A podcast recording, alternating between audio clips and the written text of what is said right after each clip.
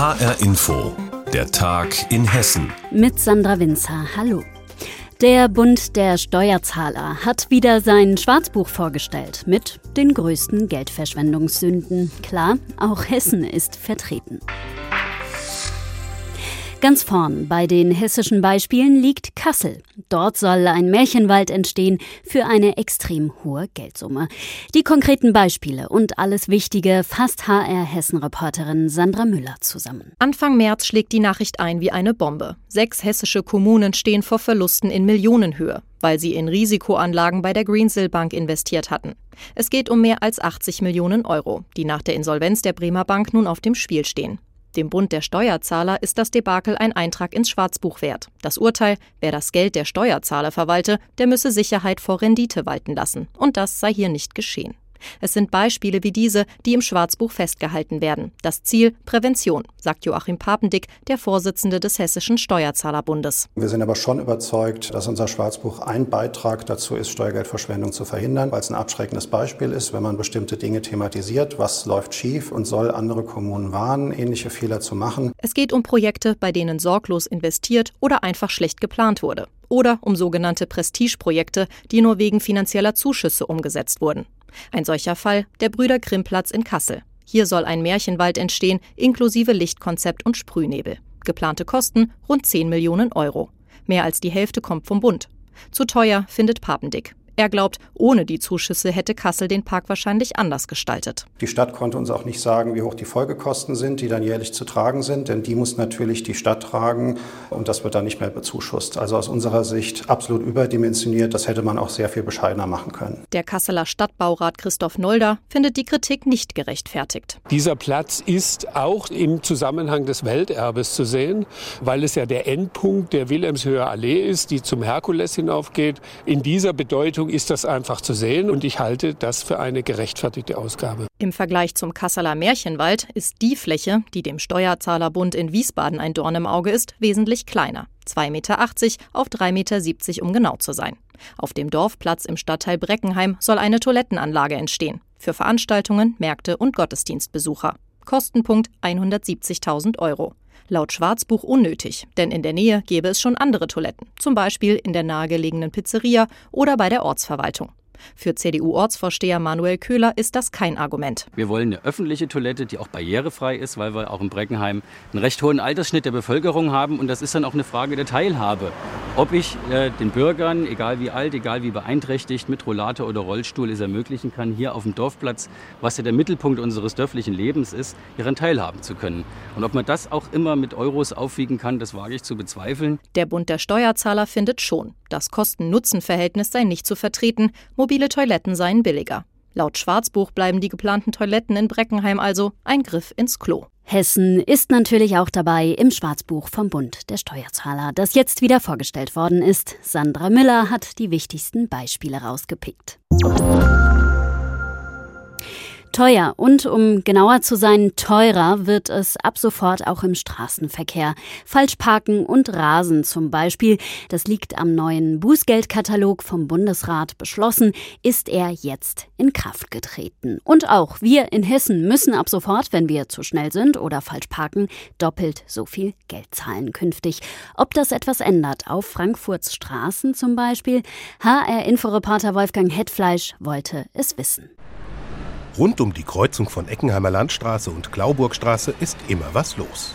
Es gibt Supermärkte, eine Bank, Apotheken, Restaurants und in Frankfurt heißt das fast zwangsläufig, freie Parkplätze gibt es kaum. Die 48-jährige Sophie hat deshalb in der zweiten Reihe geparkt. Das Warnblinklicht ist an und soll zeigen, bin gleich wieder da. Erwischt, sagt die Frankfurterin und lacht. Sie hat in der Apotheke Medikamente abgeholt und keine Parklücke gefunden. Weil hier natürlich sehr viele Parkplätze dauerhaft belegt sind. Viele ignorieren den Parkschein zu ziehen. Einige haben gar keinen Parkausweis und äh, bisher haben wir immer noch relativ Glück, dass wir nicht erwischt werden. Wenn aber doch, geht's von jetzt an ordentlich ins Geld. Fürs Parken in der zweiten Reihe sind 55 Euro fällig. Steht das Auto dort länger als eine Viertelstunde, steigt das Bußgeld auf 85 Euro und einen Punkt in Flensburg gibt's obendrauf. Wer andere behindert oder gefährdet, zahlt noch was extra. Keine verlockende Aussicht für Sophie. Sie hätte gern Kundenparkplätze angesteuert, es gibt aber keine. Hier wäre schön, wenn die Parkplätze extra für die Apotheken ausgewiesen werden würden, wenn man da die Chance hat. Weil, wie Sie sehen, hier geht gar nichts. Hinter mir steht auch gerade wieder einer. Axel Görz hat mehr Glück. Er will zu einem Arzt im Haus mit der Apotheke und auf der anderen Straßenseite ist gerade ein Parkplatz frei geworden. Wichtig für den 65-Jährigen, denn ich bin Laborfahrer und von daher muss ich halt immer mal wieder bei Ärzten vorbei und abholen, aber es dauert nie so lang. Ich versuche auch einen Parkplatz zu finden, wenn es geht. Obwohl es auch ihn treffen kann, hat der Laborfahrer kein Problem damit, dass die Knöllchen nun deutlich teurer werden. Er glaubt aber nicht, dass das viel bewirken wird. Dann ärgert man sich zwar, aber nach einem Tag ist es auch wieder vergessen und man macht es dann trotzdem wieder. Ich denke, so Fahrverbot wäre spannender. Das droht aber höchstens denen, die das Falschparken dauerhaft betreiben, quasi als Leistungssport. Am Öderweg nahe der City ließen sich ein paar Kandidaten finden. Dort stehen Autos schon mal mit der Schnauze fast in der Kreuzung oder halb auf dem Zebrastreifen. Klaus ist mit dem E-Bike unterwegs.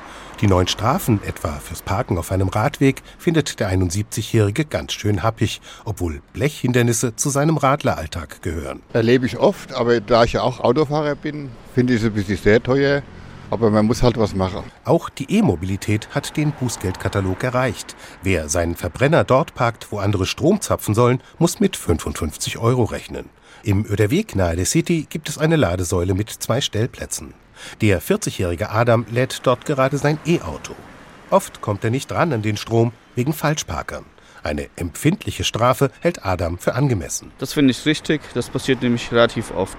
Und bei den wenigen Ladeplätzen in Frankfurt ist es wirklich ein Problem, wenn man ein Elektrofahrzeug fährt. Mal sehen, ob höhere Bußgelder wirklich etwas bewirken.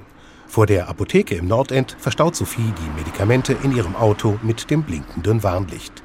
Wird sie ihr Verhalten nun ändern? Also ich sage jetzt offiziell, ja, natürlich ändere ich es.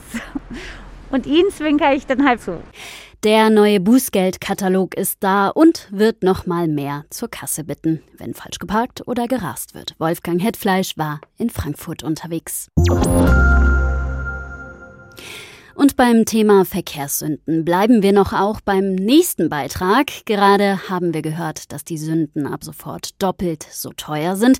Da heißt es doch am besten Fuß vom Gas. In Darmstadt gilt auf immer mehr Straßen, zum Beispiel Tempo 30, auch auf Hauptverkehrsachsen. HR Darmstadt-Reporter Raphael Stübig über den Tempo 30 Modellversuch. Die vierspurige Casinostraße ist eine der wichtigsten Pendlerstrecken in der Darmstädter Innenstadt. Seit März gilt dort 30 km/h Höchstgeschwindigkeit, tagsüber wie nachts. Gerade Radfahrer fühlen sich seither dort etwas sicherer. Für mich ist es angenehmer, weil ich arbeite hier in der Stadt und ich bin immer mit Fahrrad unterwegs. Ich fühle mich sicherer, auf jeden Fall. Äh, denke ich schon. Äh, ich glaube, es ist ein bisschen besser geworden. Ja, aber ich, mit dem Fahrrad ist es keine angenehme Straße, auch jetzt noch nicht. Ja. Beobachtet man eine Weile den vorbeirauschenden Verkehr, dann haben viele auf der Casinostraße wohl auch deutlich mehr als 30 auf dem Tacho. Bei zufällig befragten Autofahrern gehen die Meinungen über das Tempolimit auch weit auseinander. Ja, auf den Hauptstraßen finde ich es absolut ungerechtfertigt, da sich morgens dann noch mehr der Stau bildet. Autofahrer bist du der Letzte und ja, jeder Fahrradfahrer hat hier mehr Rechte. Von mir aus können sie die ganze Innenstadt so machen. Es ist einfach ein ruhigeres Geschehen auf der Straße, wenn es 30er ist. Das sieht auch Professor Jürgen Vollmann, Experte für Verkehrssicherheit im Fachbereich Bauingenieurwesen an der Hochschule Darmstadt so. Auf der Casinostraße also ein ganz typisches Beispiel für viele Städte. Dort fährt der Radverkehr und der Autoverkehr gemeinsam auf der Fahrbahn. Und äh, die Geschwindigkeiten äh, sind bei 30 natürlich eher angepasst zwischen Radverkehr und Autoverkehr. Und das Fließen, das Miteinander auf der Fahrbahn ist auf jeden Fall ein besseres. Aber auch auf innerstädtischen Straßen mit ausgebauten Radwegen oder Radfahrstreifen spricht sich Jürgen Vollmann klar für Tempo 30 als Regelgeschwindigkeit aus. Also im Vergleich 50-30, wenn einer wirklich eine Gefahr hat, wird er bei 30 km/h schon in 14 Metern stehen. Und bei 50 sind es dann 28 Meter in einer Gefahrenbremsung. Und wenn wir diese Werte sehen, wissen wir schon im Stadtverkehr, wo sehr, sehr viele Dinge von außen auf uns zukommen, ist das sicherlich eine für uns alle verträgliche Situation. Ganz Darmstadt könnte auch bereits 30er-Zone sein. Doch den Antrag auf einen flächendeckenden Modellversuch hatte das Bundesverkehrsministerium im vergangenen Jahr abgelehnt. Die Stadt setzt ihren Kurs dennoch unbeirrt fort. Die grundsätzliche Ausweitung von Tempo-30-Bereichen auch auf Hauptverkehrsstraßen ist das klare und notwendige Ziel des Magistrats, um kontinuierlich die Lebensqualität in Darmstadt zu erhöhen. Seit der Absage aus Berlin nutzt Darmstadt nun auch ein Schlupfloch, um 30er-Zonen durchzusetzen. Überall dort, wo es zu viel Verkehrslärm für Anwohner gibt. Auf über 50 Straßen trifft das zu. Den Kritikern von Tempo 30 hält Darmstadts grüner Oberbürgermeister Jochen Patsch entgegen. Diese Diskussion, die wir heute führen, wird in fünf Jahren historisch sein. Es ist von allen Verkehrsexpertinnen und Experten, die sich damit befassen, völlig klar, dass das die Regelgeschwindigkeit der Zukunft in den europäischen Städten sein wird. In Deutschland will Darmstadt zu den Vorreitern gehören und als Mitglied der Städteinitiative Tempo 30 zusammen mit Städten wie Leipzig, Freiburg, Aachen, Hannover und Ulm vor allem auch die künftige Bundesregierung schnell davon überzeugen. Tempo 30, ein Modellversuch in Darmstadt. Raphael Stübeck hat ihn vorgestellt. Und daran müssen sich natürlich nicht nur Pkw-Fahrerinnen und Fahrer halten, sondern auch Busse. In Freien Steinau im Vogelsberg dürfen die Kleinsten ganz umsonst mit Linienbussen in den Kindergarten Eiche Noah fahren, natürlich aber nicht allein. Die Lösung? Ältere Damen, die die Kinder freiwillig begleiten. HR Hessen-Reporterin Stefanie Mosler über ein schönes Projekt im Vogelsberg. Ich stelle Ihnen heute einen Beruf vor, der eigentlich mehr Berufung ist.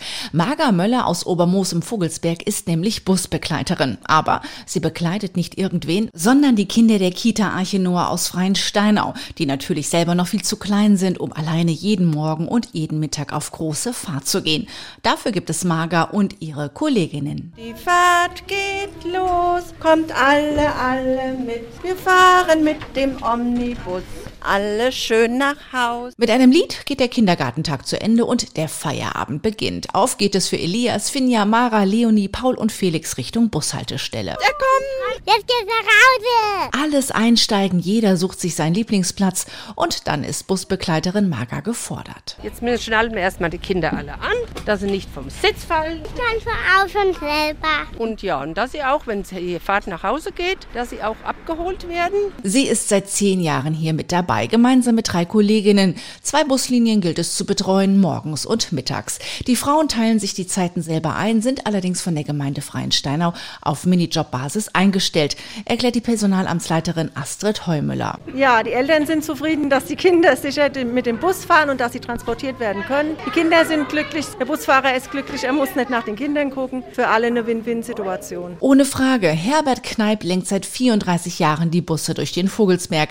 Dass die kleinsten Patienten hier betreut sind, ist für ihn eine große Erleichterung. Wunderbar, einwandfrei, große Hilfe ist das. Ja, die bleiben da sitzen und schnallen es an und schnallen es ab. Und die Kids, denen gefällt die Bustour. Paul und Finja schätzen es sehr, chauffiert zu werden. Weil das so schön ist, weil man da so gemütlich sitzen kann. Heute sind es nur fünf Kinder, es waren aber auch schon 24. Ein echter Ameisenhaufen, aber jeder weiß, was erlaubt ist und am Ende warten dann die Mamas und Papas, Tanten, Onkel, Omas und in dem Falle von Elias Opa Richard an der Bushaltestelle und nehmen die Kinder in Empfang. Es ist halt für die Kinder einfacher und sicherer auch. Und man macht das ja auch gerne. Ist für ihn schön und für mich schön. und schon geht die Fahrt weiter. Alle anderen möchten ja auch nach Hause. Auch Busbegleiterin Marga. Morgen früh geht die Runde nämlich wieder von vorne los. Busbegleitung für Kindergartenkinder. Stefanie Mosler über ein süßes Projekt aus dem Fungelsberg. Und das war der Tag in Hessen mit Sandra Winzer. Die Sendung finden Sie täglich auch in der Podcast-Rubrik auf hrinforadio.de und auf hessenschau.de.